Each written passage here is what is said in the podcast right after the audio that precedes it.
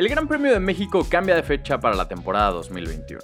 La Fórmula 1 publicó un nuevo calendario de la temporada 2021, que se redujo a 22 carreras. Las modificaciones se dieron desde hace unos meses por la pandemia de COVID-19 y ahora el Gran Premio de México está involucrado. Tranquilos todos, no se trata de una cancelación, simplemente es un cambio que destaca la posibilidad de dos fechas en nuestro país. No obstante, tenemos garantizada la visita de Checo Pérez con Red Bull. En un principio, la carrera iba a llevarse a cabo el domingo 31 de octubre a las 13 horas del centro de México. Sin embargo, la actualización de la F1 lo recorre una semana. Las nuevas fechas serían, con todo y las prácticas e incluso la clasificación, del viernes 5 al domingo 7 de noviembre.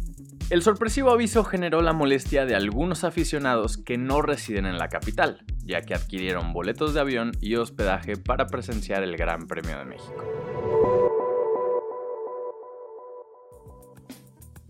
Combinación interesante. Halsey estrenará su nuevo disco producido por Nine Inch Nails. Hace unas semanas, la cantante y compositora estadounidense se convirtió en madre, pero continuó trabajando en su cuarto material discográfico luego de presentarnos Manic el año pasado. Sin embargo, cuando lo anunció sorprendió a propios y extraños porque reveló que trabajaría con varios músicos ajenos a su género, Halsey confirmó que detrás de las producciones estarían ni más ni menos que las mentes maestras de Nine Inch Nails. Por supuesto que nos referimos a Trent Reznor y Atticus Ross.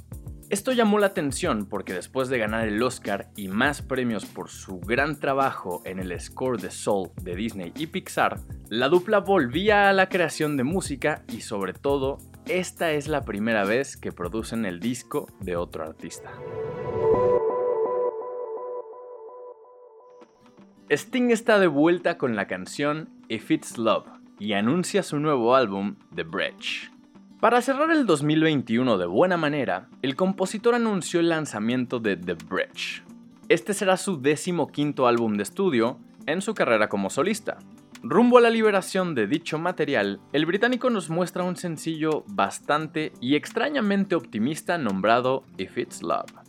Con el nuevo material que acaba de anunciar, el reconocido inglés romperá una ausencia de prácticamente 5 años sin un álbum enteramente suyo que incluya música inédita.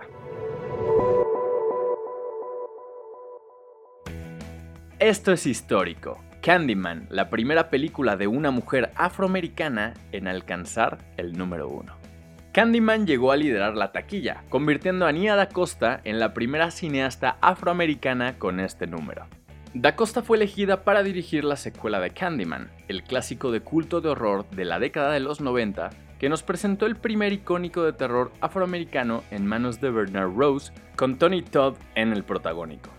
La taquilla de este primer fin de semana de Candyman registró 22.3 millones de dólares, superando las expectativas que se tenían del film de acumular tan solo 15 millones de dólares.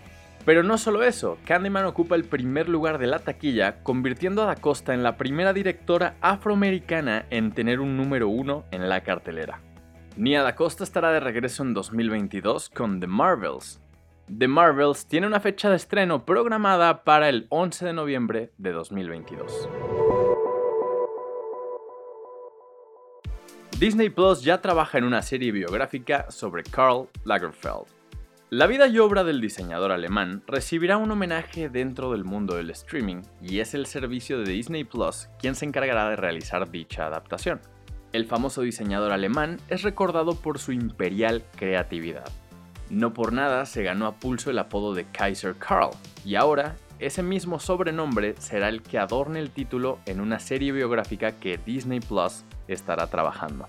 Esta serie se rodará principalmente en Francia y Disney ya ha amarrado un trato con el estudio cinematográfico Gaumont para llevarla a cabo. Netflix revela la fecha y el tráiler de la última temporada de Luis Miguel. Netflix acaba de anunciar que la tercera y última temporada de Luis Miguel, la serie, tiene una fecha de salida programada para el 28 de octubre de 2021. Sí, cuando pensábamos que había que esperar hasta el 2022, la plataforma de streaming nos sorprendió con que el cierre de su historia está más cerca que nunca.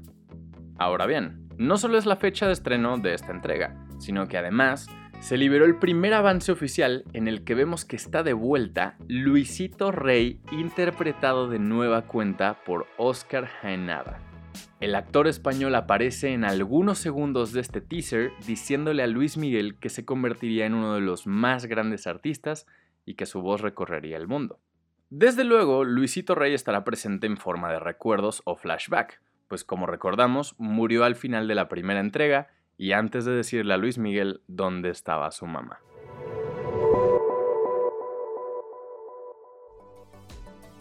Esta información fue traída a ti mediante nuestros partners Chilango, sopitas.com y 10.